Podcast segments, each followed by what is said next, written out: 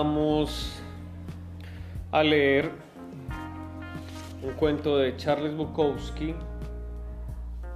Deje de mirarme las tetas, Señor.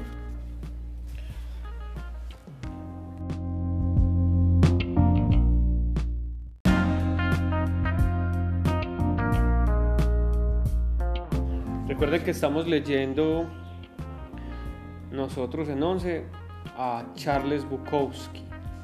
Vamos ya a nuestro tercer texto. Ya leímos una ligera resaca. Ya leímos la chica más bella o la chica más guapa de la ciudad. El día de hoy eh, leeremos Deje de mirarme las tetas, Señor.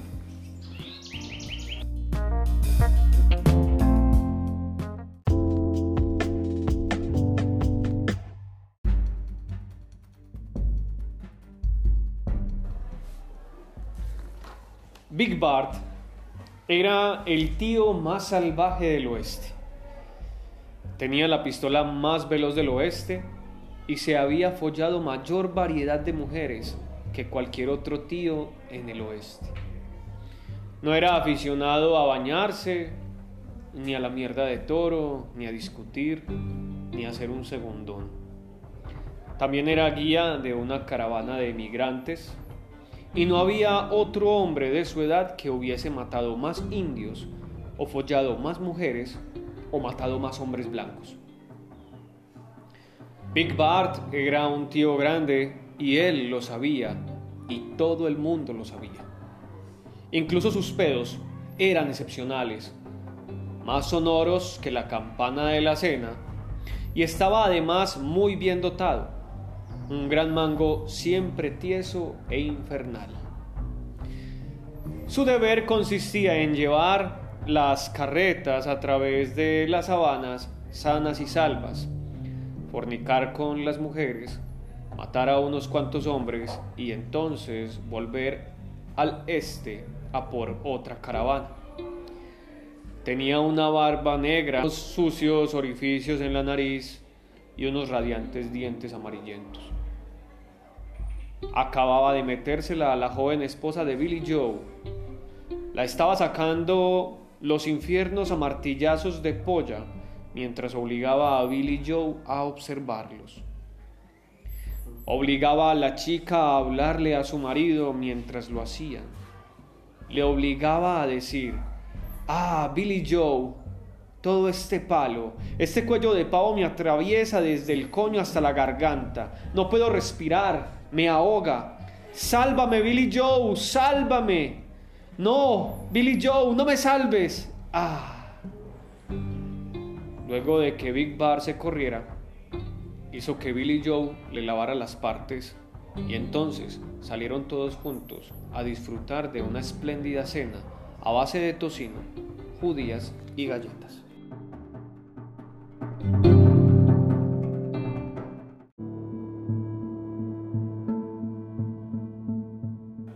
Al día siguiente se encontraron con una carreta solitaria que atravesaba la pradera por sus propios medios. Un chico delgaducho de unos 16 años, con acné, cosa mala, llevaba las riendas. Big Bart se acercó cabalgando. ¡Eh, chico! dijo. El chico no contestó. Te estoy hablando, chaval. Chúpame el culo, dijo el chico. Soy Big Bar. Chúpame el culo. ¿Cómo te llamas, hijo? Me llaman el niño. Mira, niño, no hay manera de que un hombre atraviese esas praderas con una sola carreta. Yo pienso hacerlo. Bueno, son tus pelotas, niño, dijo Big Bart, y se dispuso a dar vuelta a su caballo cuando se abrieron las cortinas de la carreta y apareció esa mujercita con unos pechos increíbles, un culo grande y bonito y unos ojos como el cielo después de la lluvia. Dirigió su mirada hacia Big Bart y el cuello de pavo se puso duro y chocó contra el torno de la silla de montar. Por tu propio bien, niño, ven con nosotros. Que te den por el culo, viejo, dijo el chico. No hago caso de avisos de viejos follamadres con calzoncillos sucios. He matado a hombres solo porque me disgustaba su mirada. El niño escupió al suelo. Entonces se incorporó y se rascó los cojones. Mira, viejo, me aburres. Ahora desaparece de mi vista o te voy a convertir en una plasta de queso suizo. Niño, dijo la chica asomándose por encima de él, saliéndosele una teta y poniendo cachondo al sol. Niño, creo que este hombre tiene razón. No tenemos posibilidades contra esos cabrones de indios si vamos solos. No seas gilipollas. Dile a este hombre que nos uniremos a ellos. Nos uniremos, dijo el niño. ¿Cómo se llama tu chica? preguntó Big Bart.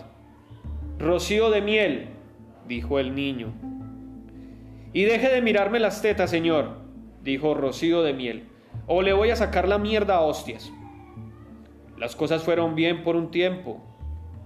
Hubo una escaramuza con los indios en Blue Ball Canyon. 37 indios muertos, uno prisionero, sin bajas americanas. Big Bar le puso una argolla en la nariz.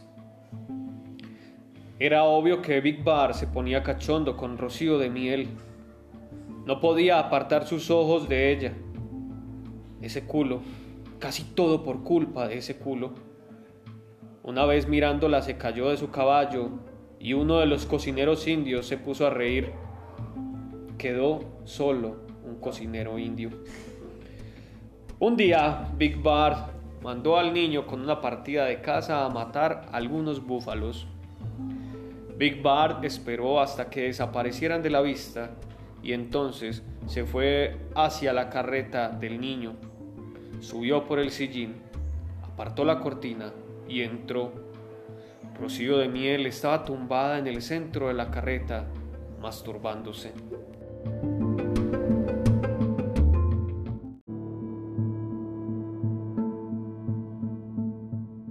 Cristo, nena, dijo Big Bar, no lo malgastes. Lárgate de aquí, dijo Rocío de Miel, sacando el dedo de su coño y apuntando a Big Bar. Lárgate de aquí echando leches y déjame hacer mis cosas. Tu hombre no te cuida lo suficiente, Rocío de Miel. Claro que me cuida, gilipollas, solo que no tengo bastante. Lo único que ocurre es que después del periodo me pongo cachonda. Escucha, nena. Que te den por el culo. Escucha, nena. Contempla. Entonces sacó el gran martillo. Era púrpura, descapullado, infernal, y basculaba de un lado a otro como el péndulo de un gran reloj. Tas de semen lubricante cayeron al suelo. Rocío de miel no pudo apartar sus ojos de tal instrumento. Después de un rato dijo, no me vas a meter esa condenada cosa adentro. Dilo como si de verdad lo sintieras, Rocío de miel. No me vas a meter esa condenada cosa adentro. ¿Pero por qué? ¿Por qué? Mírala. La estoy mirando. Pero ¿por qué? ¿No la deseas? Porque estoy enamorada del niño Amor, dijo Big Bar riéndose. Amor. Eso es un cuento para idiotas. Mira esta condenada estaca.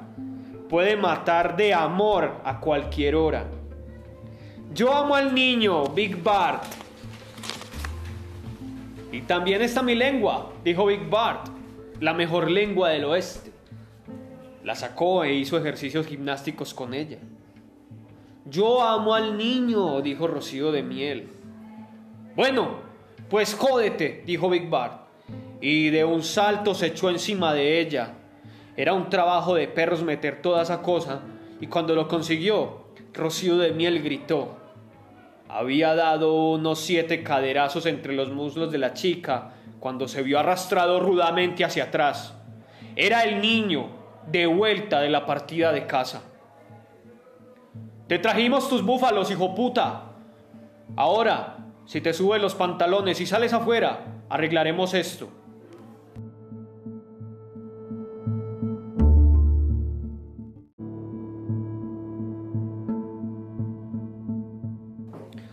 Soy la pistola más rápida del oeste, dijo Big Bart. Te haré un agujero tan grande que el ojo de tu culo parecerá solo un poro de la piel, dijo el niño. Vamos, acabemos de una vez. Estoy hambriento y quiero cenar. Cazar búfalos abre el apetito. Los hombres se sentaron alrededor del campo de tiro, observando. Había una tensa vibración en el aire. Las mujeres se quedaron en las carretas, rezando, masturbándose y bebiendo ginebra. Big Bar tenía 34 muecas en su pistola y una fama infernal. El niño no tenía ninguna mueca en su arma, pero tenía una confianza en sí mismo que Big Bart no había visto nunca en sus otros oponentes. Big Bar parecía el más nervioso de los dos se tomó un trago de whisky, bebiéndose la mitad de la botella, y entonces caminó hacia el niño.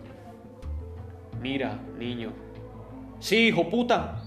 Mira, quiero decir, ¿por qué te cabreas? Te voy a volar las pelotas, viejo. ¿Pero por qué? Estabas jodiendo con mi mujer, viejo. Escucha, niño, ¿es que no lo ves? Las mujeres juegan con un hombre detrás de otro. Solo somos víctimas del mismo juego. No quiero escuchar tu mierda, papá. Ahora aléjate y prepárate a desenfundar. Niño, aléjate y listo para disparar. Los hombres en el campo de fuego se levantaron. Una ligera brisa vino del oeste oliendo a mierda de caballo. Alguien tosió. Las mujeres se agazaparon en las carretas bebiendo ginebra, rezando y masturbándose. El crepúsculo caía. Big Bar y el niño estaban separados treinta pasos. Desenfunda tú, mierda seca, dijo el niño. Desenfunda, viejo de mierda, sucio, rijoso.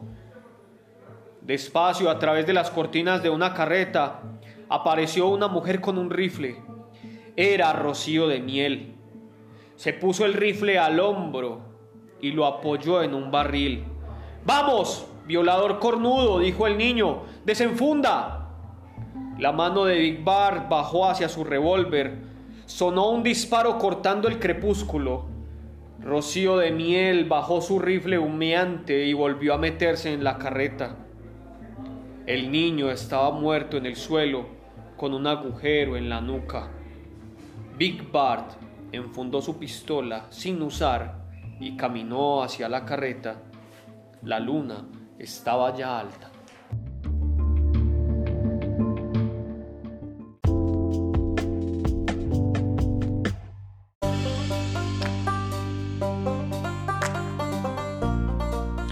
Entonces, a continuación, después de leer el texto, vamos eh, a escuchar las opiniones de algunos estudiantes, pues ellos mismos eligieron a este artista literario para el plan lector del primer periodo en el grado 11 en el año 2020. Entonces vamos a escuchar opiniones de ellos después de la lectura de este texto. Eh, deje de mirarme las tetas, señor. Manuela, compártenos tu no, brutal, brutal ese texto de Charles Bukowski. O sea, nosotros al ver que, que él habla así tan libremente y que no le, o sea, sin miedo, él habla como es y que pues uno no está acostumbrado a escuchar ese tipo de términos, entonces uno le da risa y se asusta y uno, ¿qué es esto? y que también al final de todo nos deja una enseñanza. Pues ahí veíamos que pues que era pues, que muy grande el amor, pero al final no es nada, que el amor en verdad existe, que uno ni sabe, que en cómo traicionar en uno darse cuenta y que al fin y al cabo es el final de todo. Muy bien, Manuela, muy buena opinión. Juan, compártenos por favor. O Julián, Julián. La de Manuela. Vamos a de sobre el texto de Charles Bukowski. Me, me gustó porque Bukowski tiene poca respeto con los cuentos de la literatura moderna. Creo que ya. Sí. ¿Qué más te pareció? ¿Qué te gustó en realidad? Pues me gustó porque... No, no. Dale, dale, cualquiera, Juan, entonces. Eh, profe, este sinceramente fue como la manera en como, en como Charlie Bukowski lo, lo relata, como la muchacha apenas el la de las tetas, el culo, como lo decía ahí, y como ¿Cuál es la... la impresión que le causa? ¿cierto? Exactamente, y, y él lo único que la mira es solo era por el placer, no lo bonita que era ni nada, solamente lo placer y ya. El placer que le podía brindar esa hermosa mujer. Exactamente. Marlon, dale. A mí ya me llama la atención de Charles Bukowski es que él en sus obras retrata una galería de personajes extrapolarios y marginales, como las, pro- las prostitutas, alcohólicos, vagos, buscavidas, jugadores arruinados, bravucones, que circulan como sonámbulos o pícaros por una ciudad, que lo rechazan. Eso, eso es algo especial. Y miren que los personajes de Bukowski, todos son personajes así, cualquiera. No brillan en realidad por ser ni inteligentes, ni especiales en algo, sino vulgares, cualquiera, ordinarios. Y eso es lo especial, eso es lo que. Por eso los textos de Bukowski son tan importantes. ¿Listo? ¿Quién más? Juliana, compártenos por favor tu opinión. Eh, pues a mí me pareció que fue un final muy inesperado porque yo no me esperaba de que Rocío de Miel fuera a traicionar al niño. Pues, Ah, me lo esperaba. ajá, dejar al niño por Parr, no, no me lo esperaba. En ese momento, ¿cierto? Uno no, no se la cree qué pasará en la mente de Rocío de Miel para eso. Solo por su miembro, o ¿qué? Podríamos decir. Por el miembro masculino, algo le, le gustó. ¿Quién sabe? ¿Listo? Muy bien. Listo, Tatiana. ¿Qué tal te pareció el cuento? Pues a mí me gustó. Y también pues me gusta cómo se refleja eh, su estilo en todos sus cuentos. Y más en este. Que eso como, como dice las cosas, que culo, tetas, masturban, sí, sin mente. O sea, me gusta. Pues uno está acostumbrado a escuchar cosas así más decentes y, en, y con Charles no. Bukowski no lo va a hacer, o sea, si él tiene que decir las cosas como son, lo hace. Y en todos sus cuentos lo hace. Listo. Entonces espero que les haya gustado mucho este cuento. Eh, si Dios quiere, en la próxima clase leeremos otro de, de los grandes cuentos de él. Y muchas gracias por escuchar.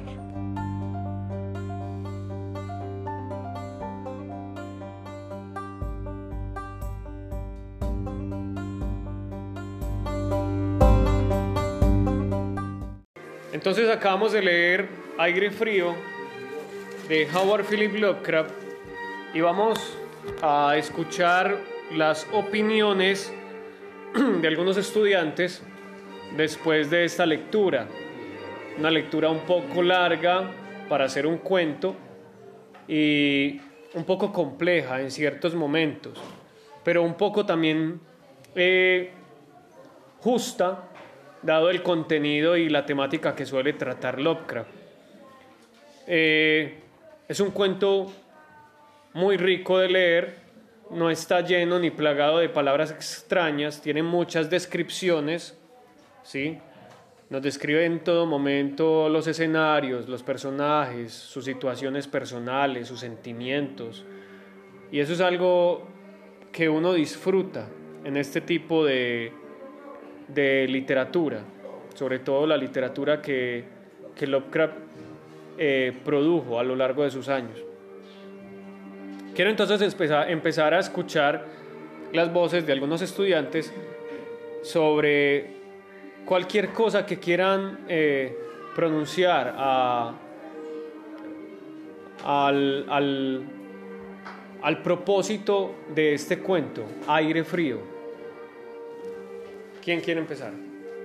Eider. Por eso que a mí me, gustó, me, gusta, el, me gusta el estilo de, de Howard, porque en cada, de los tres cuentos que llevamos, en cada uno va siendo como un estilo más profundo y uno va sintiendo como más...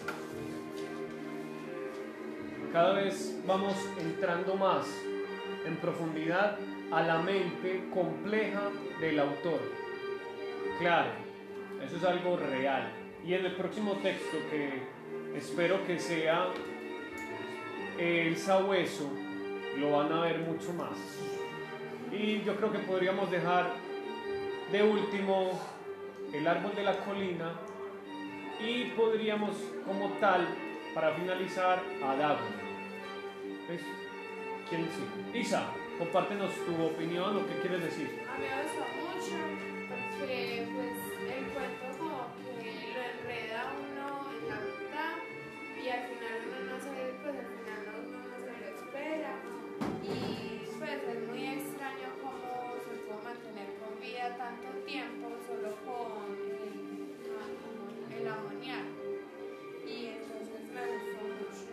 Qué te pareció la sorpresa al final que nuestro personaje narrador era también un hombre resucitado?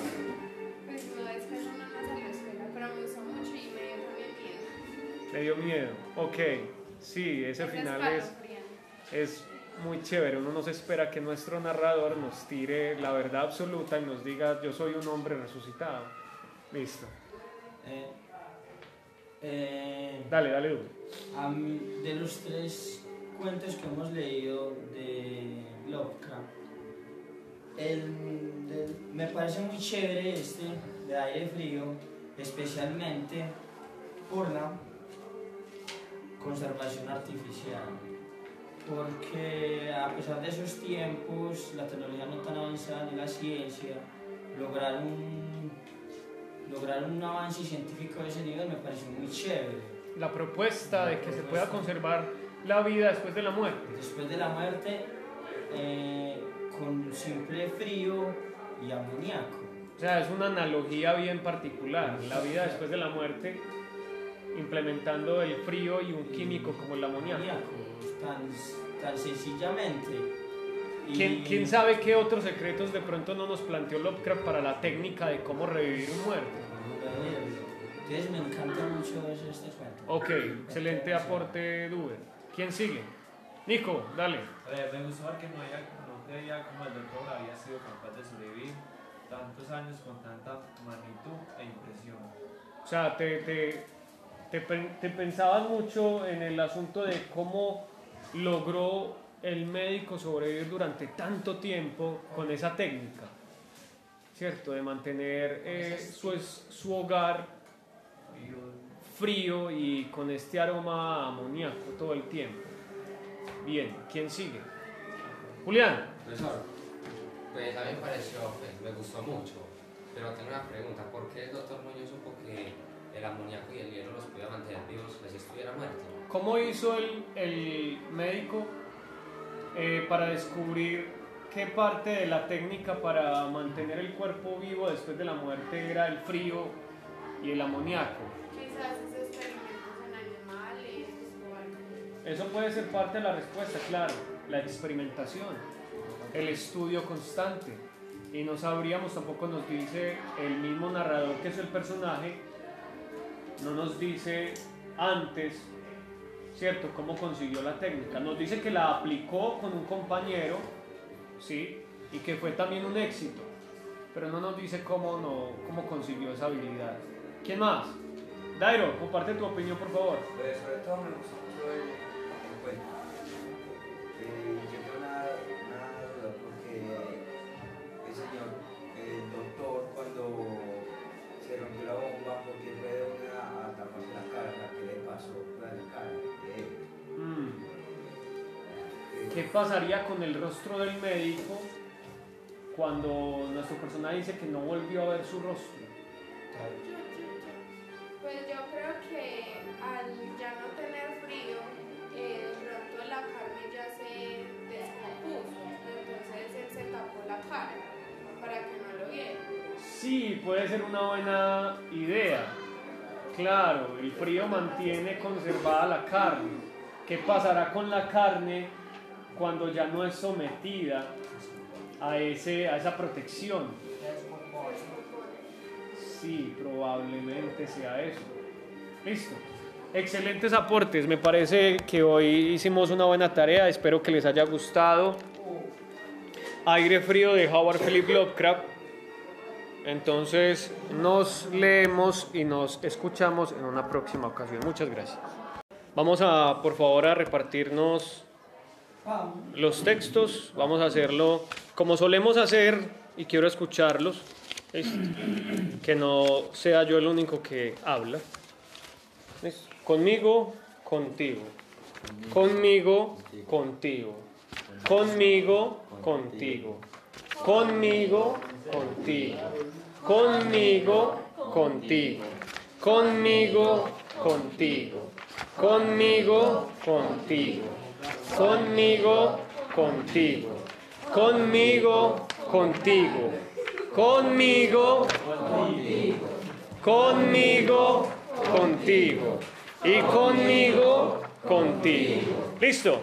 Entonces, ya que todos tenemos los textos en las manos, sí, eh, que tenemos los textos en las manos, nos vamos pues a, a, a disponer la lectura del día de hoy. Eh, quisiera que algunos de ustedes me compartan qué expectativas tienen de este texto, qué expectativas tienen de acuerdo a lo que plantea el título. Sí, Nico, va a ser más larga de lo común. ¿Qué expectativas les despierta la propuesta del título? Aire frío. Va a ser en un lugar, con hielo, frío, de van a haber muchos vientos, se va a sentir bien, Dairon, dale. Eh, es como en un país que tiene mucho, que no, que no sale mucho sol y se mantiene todo el día helado. Oscuro y frío. O sea, ¿te imaginas eh, el paisaje como eh, así, de esa manera? Ok, Duber, dale, comparte. Eh, según que me trae el título de aire frío es que él esté en un lugar, un lugar solo o esté yendo a hacer una excursión y sienta alguna presencia que le produzca algún escalofrío o temor. Bien, qué bien. Esa es la idea de la parte literal y podemos inferenciar también un poquito sobre la propuesta del título. ¿Qué propone ese título? Aire frío. Ya que conocemos un poquito, nos vamos adentrando un poquito en lo que nos respecta a la literatura de, de Howard. Listo. ¿Quién más? ¿Qué te plantea eso, Andrés? Dime. En un lugar que hay mucho frío, mucho frío. No le dé pena, no hay ningún problema.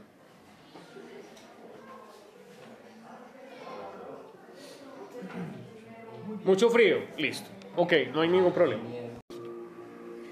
El frío reinante en la estancia empezó a disminuir de forma harto apacible y a eso de las 5 de la mañana el doctor se retiró al cuarto de baño, al tiempo que me encargaba le procurase todo el hielo que pudiera conseguir en las tiendas y cafeterías abiertas durante la noche. Cada vez que regresaba de alguna de mis desalentadoras correrías y dejaba el botín delante de la puerta cerrada del baño, podía oír un incansable chapoteo dentro y una voz ronca que gritaba ¡Más! ¡Más! Finalmente amaneció un caluroso día y las tiendas fueron abriendo una tras otra. Le pedí a Esteban que me ayudara en la búsqueda del hielo mientras yo me encargaba de conseguir el pistón. Pero, siguiendo las órdenes de su madre, el muchacho se negó, se negó en redondo. En última instancia, contraté los servicios de un aragán de aspecto zarrapastroso, a quien encontré en la esquina de la octava avenida, a fin de que le subiera al paciente hielo de una pequeña tienda que le presenté mientras yo me entregaba con la mayor diligencia a la tarea de encontrar un pistón para la bomba y conseguir los servicios de unos obreros competentes que lo instalaran. La tarea parecía interminable y casi llegué a montar tan en cólera como mi ermitaño vecino al ver cómo transcurrían las horas yendo de acá para allá sin aliento y sin ingerir al- alimento alguno, tras mucho telefonear en vano e ir de un lado a otro en metro o en automóvil. Serían las doce cuando, muy lejos del centro, encontré un almacén de repuestos donde tenían lo que buscaba y aproximadamente hora y media después llegaba a la pensión con el instrumental necesario y dos fornidos y avesados mecánicos. Había hecho todo lo que estaba en mi mano y solo me quedaba esperar que llegase a tiempo. Sin embargo, un descriptible terror me había precedido. La casa estaba totalmente alborotada y por encima del incesante parloteo de las atemorizadas voces pude oír a un hombre que rezaba con profunda voz debajo. Algo diabólico flotaba en el ambiente y los huéspedes pasaban las cuentas de sus rosarios al llegar hasta ellos el olor que salía por debajo de la atrancada puerta del doctor. Al parecer, el tipo que había contratado salió precipitadamente dando histéricos alaridos al poco de regresar de su segundo viaje en busca de hielo. Quizá se debiera todo a un exceso de curiosidad. En la precipitada huida no pudo, desde luego, cerrar la puerta tras de sí, pero lo cierto es que estaba cerrada y, a lo que parecía, desde el interior. Dentro no se oía el menor ruido, salvo un indefinible goteo lento y espeso. Tras consultar brevemente con la señora Herrero y los obreros, no obstante el miedo que me tenía atenazado, opiné que lo mejor sería forzar la puerta, pero la patrona halló el modo de hacer girar la llave desde el interior sirviéndose de un arti- artilugio de alambre. Con anterioridad habíamos abierto las puertas del resto de las habitaciones de aquel ala del edificio, tanto hicimos con todas las ventanas.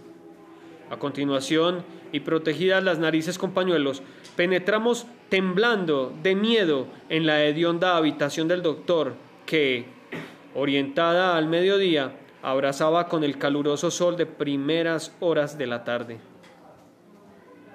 Una especie de rastro oscuro y viscoso llevaba desde la puerta abierta del cuarto de baño a la puerta del vestíbulo y desde aquí al escritorio, donde se había formado un horrible charco. Encima de la mesa había un trozo de papel carabateado a lápiz por una repulsiva y ciega mano, terriblemente manchado también, al parecer por las mismas garras que trazaron apresuradamente las últimas palabras. El rastro llevaba hasta el sofá, en donde finalizaba inexplicablemente. Lo que había o hubo en el sofá es algo que no puedo ni me atrevo a decir aquí. Pero esto es lo que, en medio de un estremecimiento general, descifré del pringoso y embadurnado papel antes de sacar una cerilla y prenderla fuego hasta quedar solo una pavesa, lo que conseguí descifrar aterrorizado mientras la patrona y los dos mecánicos salían disparados de aquel infernal lugar hacia la comisaría más próxima para balbucear sus incoherentes historias. Las nauseabundas palabras resultaban poco menos que increíbles en aquella amarillenta luz solar, con el estrendo de los coches y camiones que subían tumultuosamente de la abigar- abigarrada calle 14. Pero debo confesar que en aquel momento creí lo que decían. Si las creo ahora es algo que sinceramente ignoro.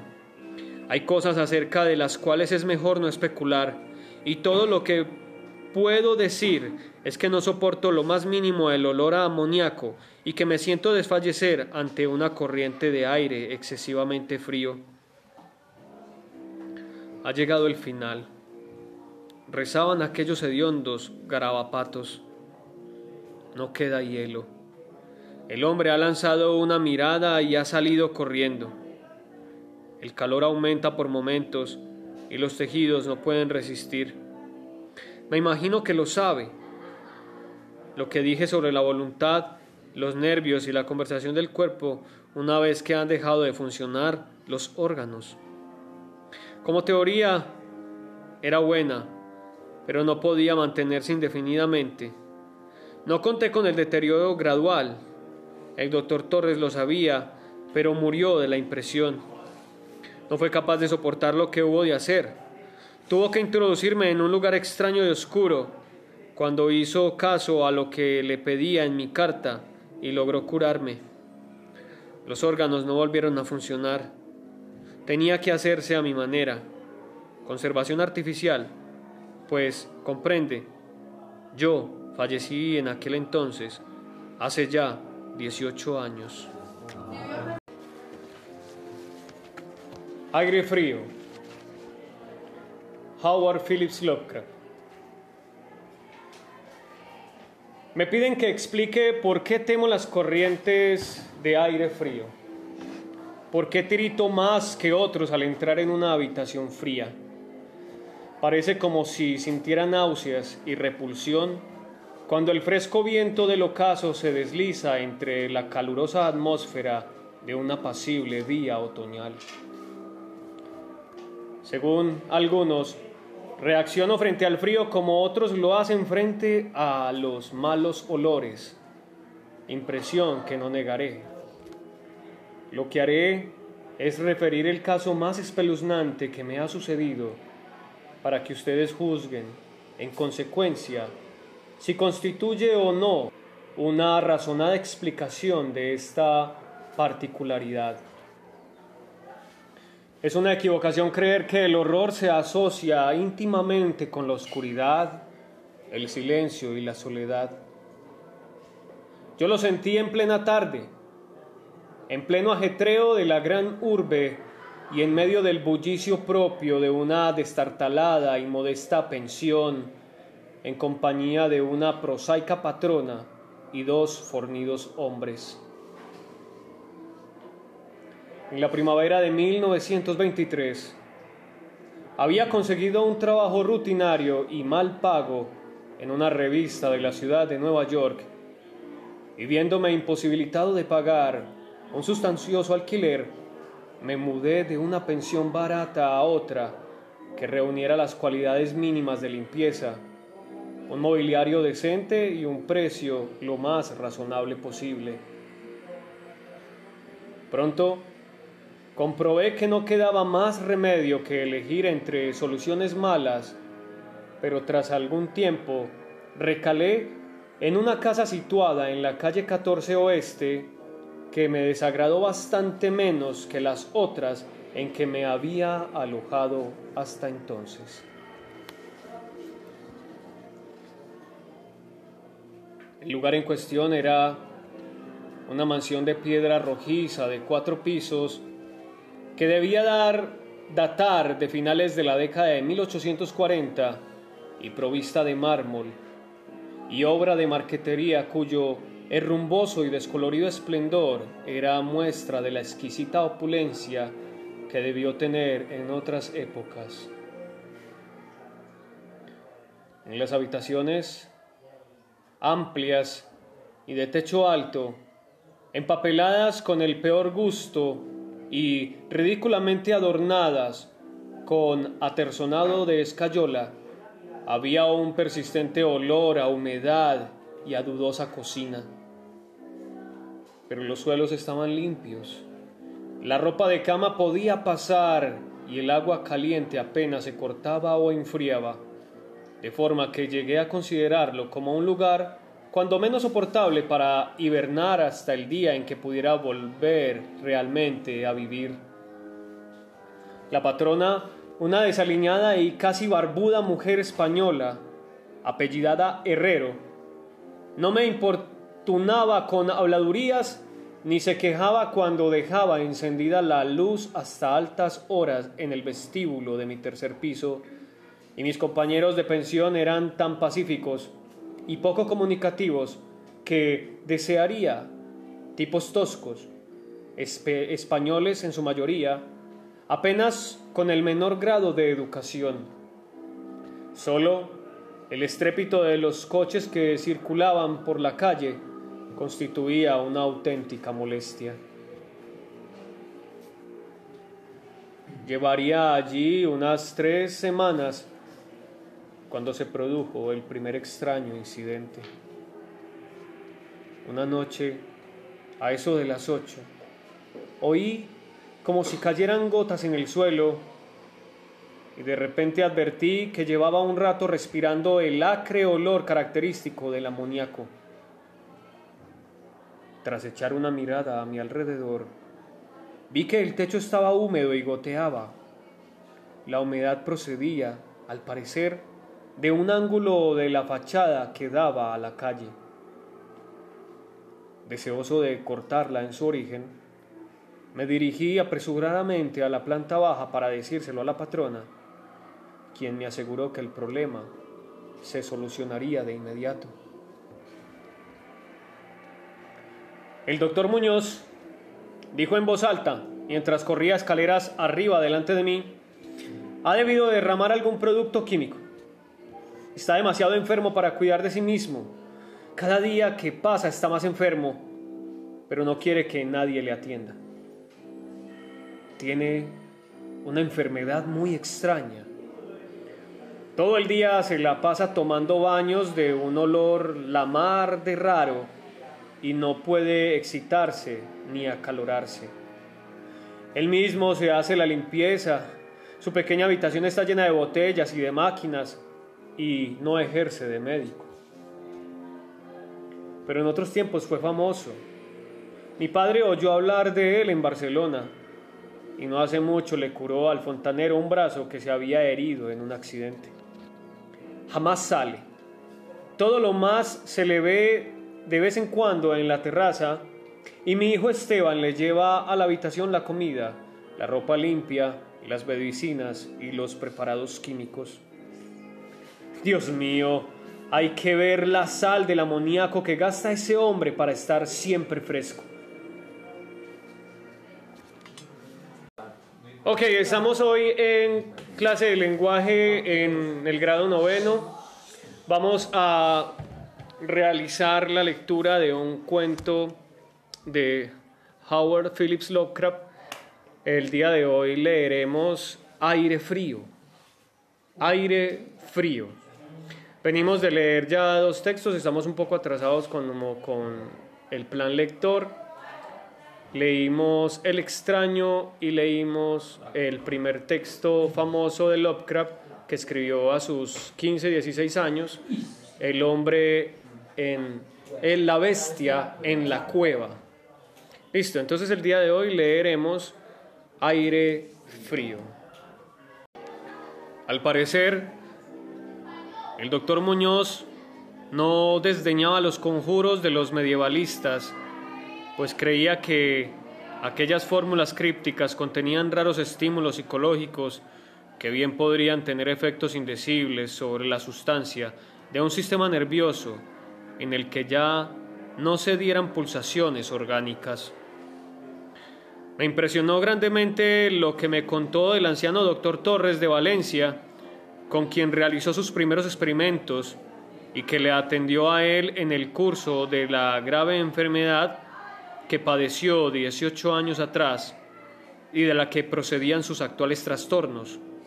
Al poco tiempo de salvar a su colega, el anciano médico sucumbió víctima de la gran tensión nerviosa a que se vio sometido, pues el doctor Muñoz me susurró claramente al oído, aunque no con detalle, que los métodos de curación empleados habían sido de todo punto excepcionales, con terapéuticas que no serían seguramente del agrado de los galenos de cuño tradicional y conservador. A medida que transcurrían las semanas, observé con dolor que el aspecto físico de mi amigo iba desmejorándose lenta pero irreversiblemente, tal como me había dicho la señora Herrero. Se intensificó el lívido aspecto de su semblante, su voz se hizo más hueca e indistinta, sus movimientos musculares perdían coordinación de día en día y su cerebro y voluntad desplegaban menos flexibilidad e iniciativa. El doctor Muñoz parecía darse perfecta cuenta de tan lamentable empeoramiento y poco a poco su expresión y conversación fueron adquiriendo un matiz de horrible ironía que me hizo recobrar algo de la indefinida repugnancia que experimenté al conocerle. El doctor Muñoz adquirió con el tiempo extraños caprichos, aficionándose a las especies exóticas y al incienso egipcio, hasta el punto de que su habitación se impregnó de un olor semejante al de la tumba de un faraón enterrado en el Valle de los Reyes. Al mismo tiempo, su necesidad de aire frío fue en aumento y, con mi ayuda, amplió los conductos de amoníaco de su habitación y transformó las bombas y sistemas de alimentación de la máquina de refrigeración hasta lograr que la temperatura descendiera a un punto entre 1 y 4 grados y finalmente incluso bajo cero. El cuarto de baño y el laboratorio conservaban una temperatura algo más alta a fin de que el agua no se helara y pudieran darse los procesos químicos. El huésped que habitaba en la habitación contigua se quejó del aire glacial que se filtraba a través de la puerta de comunicación, así que tuve que ayudar al doctor a poner unos tupidos cortinajes para solucionar el problema. Una especie de creciente horror, desmedido y morboso, pareció apoderarse de él. No cesaba de hablar de la muerte, pero estallaba en sordas risas cuando, en el curso de la conversación, se aludía con suma delicadeza a cosas como los preparativos para el entierro o los funerales. Con el tiempo el doctor acabó convirtiéndose en una desconcertante y hasta desagradable compañía.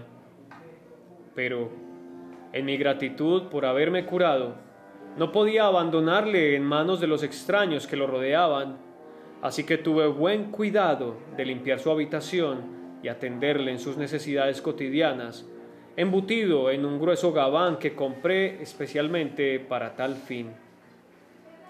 Asimismo, le hacía el grueso de sus compras, aunque no salía de mi estupor ante algunos de los artículos que me encargaba comprar en las farmacias y almacenes de productos químicos.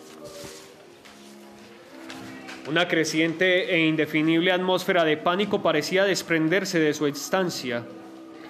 La casa entera, como ya lo he dicho, despedía un olor a humedad pero el olor de las habitaciones del doctor Muñoz era aún peor, y, no obstante, las especias, el incienso y el acre, perfume de los productos químicos de los ahora incesantes baños, que insistía en tomar sin ayuda alguna, comprendí que aquel olor debía guardar relación con su enfermedad y me estremecí al pensar cuál podría ser.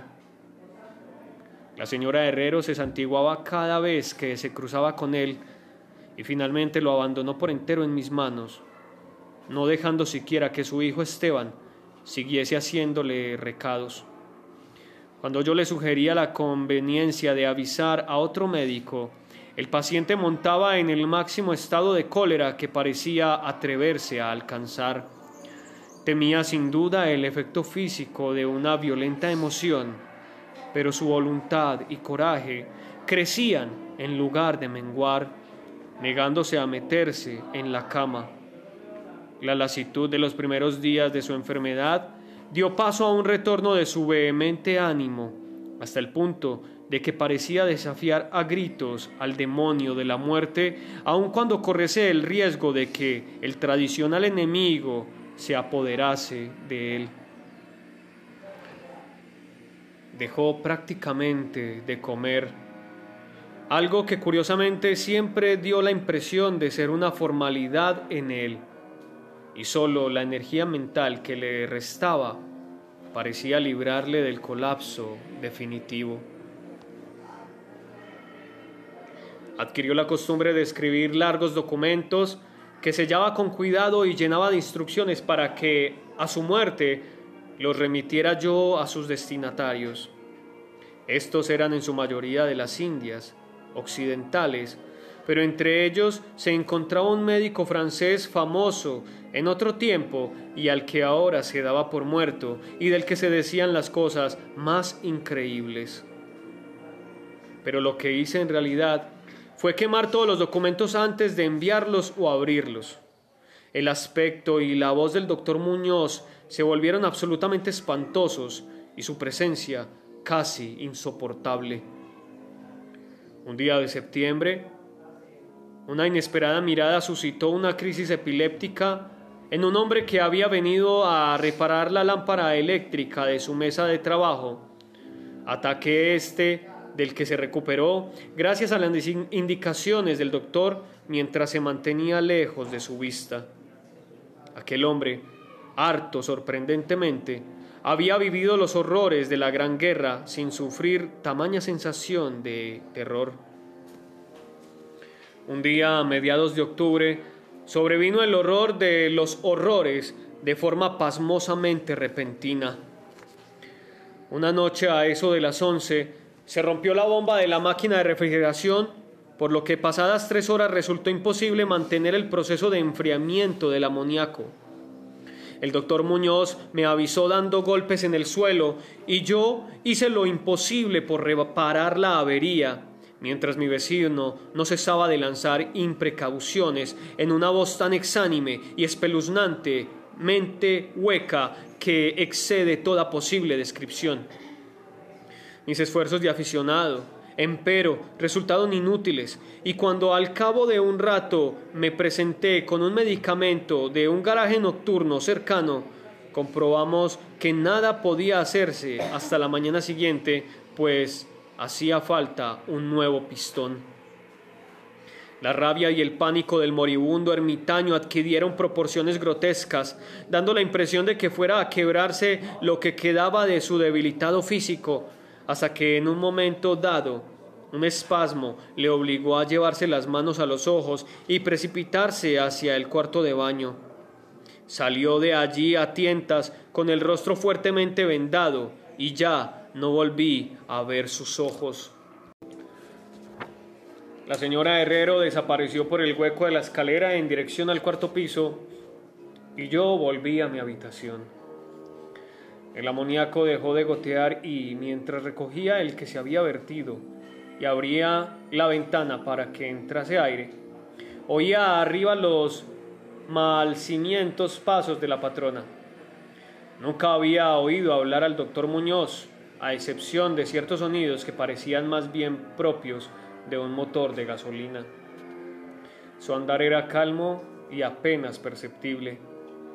Por, unos instantes me inquirí que extraña, qué extraña dolencia podía tener aquel hombre y si su obstinada negativa a cualquier auxilio proveniente del exterior no sería sino el resultado de una extravagancia sin fundamento aparente. Ahí se me ocurrió pensar un tremendo patetismo en el estado de aquellas personas que en algún momento de su vida han ocupado una posición alta y posteriormente la han perdido. Tal vez no hubiera nunca conocido nunca al doctor Muñoz, de no haber sido por el ataque al corazón que de repente sufrí una mañana mientras escribía en mi habitación. Los médicos me habían advertido del peligro que corría si me sobrevenían tales accesos y sabía que no había tiempo que perder. Así pues, recordando lo que la patrona había dicho acerca de los cuidados prestados por aquel enfermo al obrero herido, me arrastré como pude hasta el piso superior y llamé débilmente a la puerta justo encima de la mía. Mis golpes fueron contestados en buen inglés por una extraña voz situada a cierta distancia a la derecha de la puerta, que preguntó cuál era mi nombre y el objetivo de mi visita. Aclarados ambos puntos, se abrió la puerta contigua a la que yo había llamado.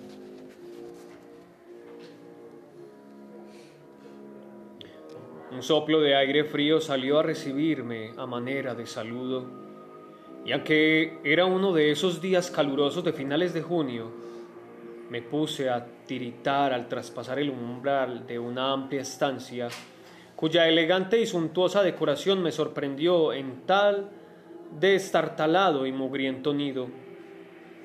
Una campana plegable desempeñaba ahora su diurno papel de sofá, y los muebles de caoba, lujosas cortinas, antiguos cuadros y añejas estanterías hacían pensar más en el estudio de un señor de buena crianza que en la habitación de una casa de huéspedes. Pude ver que el vestíbulo que había encima del mío, la pequeña habitación llena de botellas y máquinas a la que se había referido la señora Herrero, no era sino el laboratorio del doctor, y que la principal habitación era la espaciosa pieza contigua a este, cuyos confortables nichos y amplio cuarto de baño le permitían ocultar todos los aparadores y engorrosos ingenios utilitarios. El doctor Muñoz, no cabía duda, era todo un caballero culto y refinado. La figura que tenía ante mí era de estatura baja, pero extraordinariamente bien proporcionada, y llevaba un traje un tanto formal de excelente corte. Una cara de nobles facciones, de expresión firme, aunque no arrogante, adornada por una recortada barba de color gris metálico y unos anticuados quevedos que protegían unos oscuros y grandes ojos coronando una nariz aguileña, conferían un toque moruno a una fisionomía por lo demás predominante celtibérica. El abundante y bien cortado pelo, que era prueba de puntuales visitas al barbero, estaba partido con gracia por una raya encima de su respetable frente. Su aspecto general sugería una inteligencia fuera de lo corriente y una crianza y educación excelente. No obstante, al ver al doctor Muñoz en medio de aquel chorro de aire frío, experimenté una repugnancia que nada en su aspecto parecía justificar. Solo la palidez de su tez y la extrema frialdad de su tacto podrían haber proporcionado un fundamento físico para semejante sensación, e incluso ambos defectos eran exclusables, habida en cuenta la enfermedad que parecía aquel hombre. Mi desagradable impresión pudo también deberse a aquel extraño frío, pues no tenía nada de normal en tan caluroso día, y lo anormal suscita siempre adversión, desconfianza y miedo. Pero la repugnancia se dio pronto paso a la admiración, pues las extraordinarias dotes de aquel singular médico se pusieron al punto de manifiesto a pesar de aquellas heladas y temblorosas manos por las que parecía no circular sangre. Le bastó una mirada para saber lo que me pasaba, siendo sus auxilios una destreza magistral. Al tiempo me tranquilizaba con una voz finalmente modulada, aunque extrañamente hueca y carente de todo timbre, diciéndome que él era el más implacable enemigo de la muerte y que había gastado su fortuna personal y perdido a todos sus amigos por dedicarse toda su vida a extraños experimentos para hallar la forma de detener y extirpar la muerte. Algo de benevolente fanatismo parecía advertirse en aquel hombre, mientras seguía hablando en un tono casi locuaz, al tiempo que me ascultaba el pecho y mezclaba las drogas que había cogido de la pequeña habitación destinada al laboratorio hasta conseguir la dosis de vida. Evidentemente, la compañía de un hombre educado debió parecerle una rara novedad en aquel miserable antro. De ahí que se lanzara a hablar más de lo acostumbrado a medida que rememoraba tiempos mejores.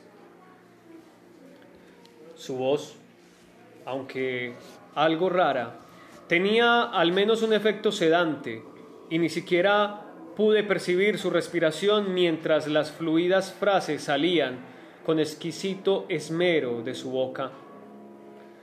Trató de distraerme de, mis preocupaciones hablándome de sus teorías y experimentos, y recuerdo con qué tacto me consoló acerca de mi frágil corazón insistiendo en que la voluntad y la conciencia son más fuertes que la vida orgánica misma. Decía que si lograba mantenerse saludable y en buen estado, el cuerpo se podía, mediante el mejoramiento científico de la voluntad y la conciencia, conservar una especie de vida nerviosa, cualesquiera que fuesen los graves defectos, disminuciones o incluso ausencia de órganos específicos que se sufrieran. Algún día, me dijo medio en broma, me enseñaría cómo vivir. O al menos llevar una cierta existencia consciente, sin corazón. Por su parte, sufría de una serie de dolencias que le obligaban a seguir un régimen muy estricto que incluía la necesidad de estar expuesto constantemente al frío. Cualquier aumento apacible de la temperatura podía, caso de prolongarse, afectarle fatalmente, y había logrado mantener el frío que reinaba en su estancia de unos 11 a 12 grados, gracias a un sistema absorbente de enfriamiento por amoníaco, cuyas bombas eran accionadas por el motor de gasolina que con tanta frecuencia oía desde mi habitación situada justo debajo. Recuperado del ataque en un tiempo extraordinariamente breve, salí de aquel lugar helado, convertido en ferviente discípulo y devoto del genial recluso. A partir de ese día le hice frecuentes visitas siempre con el abrigo puesto. Le escuchaba atentamente mientras hablaba de secretas investigaciones y resultados casi escalofriantes y un estremecimiento se apoderó de mí al examinar los singulares y sorprendentes volúmenes antiguos que se alineaban en las estanterías de su biblioteca. Al parecer, el doctor Muñoz no deseaba los conjuros de los medievalistas, pues creía que aquellas fórmulas crípticas contenían raros estímulos psicológicos que bien podrían tener efectos indecibles sobre la sustancia de un sistema nervioso en el que ya no se dieran pulsaciones orgánicas.